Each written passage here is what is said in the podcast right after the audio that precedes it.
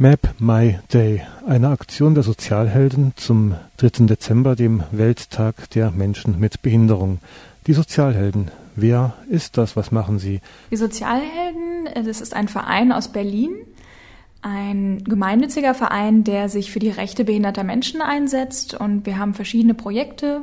Unter anderem haben wir die Wheelmap, das ist eine Online-Karte für rollstuhlgerechte Orte. Und wir haben zum Beispiel auch das Projekt leitmedien.de, wo es um die Berichterstattung über Menschen mit Behinderung geht. Ihr habt jetzt für den 3. Dezember ein internationales, ein weltweites Projekt gestartet.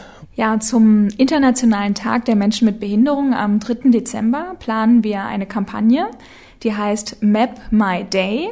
Und da rufen wir zusammen mit der Weltgesundheitsorganisation und auch Google und der Christoffel Blinden Mission Menschen weltweit auf, Orte auf unserer Wheelmap zu markieren, die rollstuhlgerecht sind. Die Wheelmap ist eine Online-Karte, die auf dem OpenStreetMap-Prinzip ähm, funktioniert. Das heißt, jeder kann da Orte eintragen, ob sie rollstuhlgerecht sind oder nicht.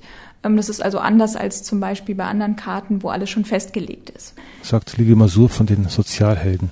Doch wie soll das im Einzelnen ablaufen mit Map My Day? Wir stellen uns das so vor, dass Leute auf die Straße gehen und diese Wege abgehen, zum Beispiel zur Arbeit morgens oder eben zum Freizeitangebot, zum Sport. Also die Wege, die sie eh gehen würden und dann schauen, wo gibt es eigentlich Treppen an den Eingängen oder wo komme ich eben mit dem Rollstuhl, aber auch mit dem Kinderwagen, mit Rollatoren, ähm, mit schwerem Gepäck. Das sind ja alles Dinge, die ähm, schwierig sind, über Treppen zu heben. Und deswegen profitieren eigentlich alle Menschen davon, wenn es weniger Stufen am Eingang gibt. Map My Day soll also aufmerksam machen auf Barrieren, auf Schwellen, auf Stufen, die für Menschen mit eingeschränkter Mobilität zum echten Problem werden können.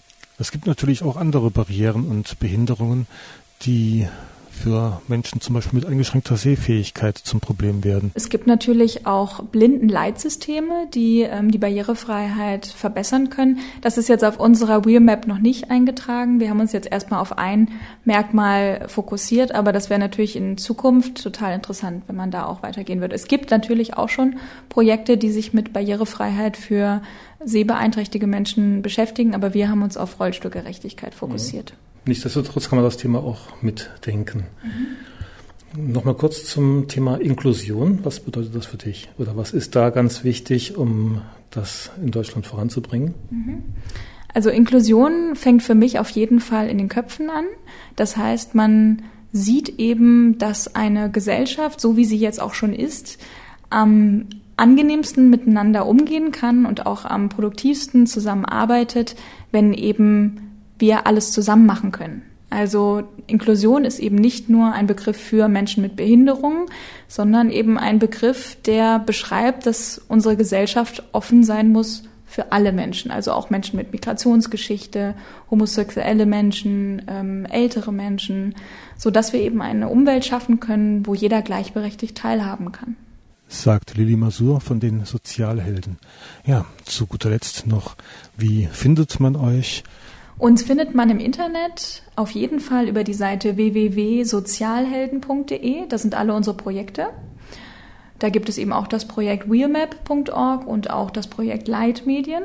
Und wer sich aktuell für unsere Kampagne Map My Day interessiert, der geht auf mapmyday.org.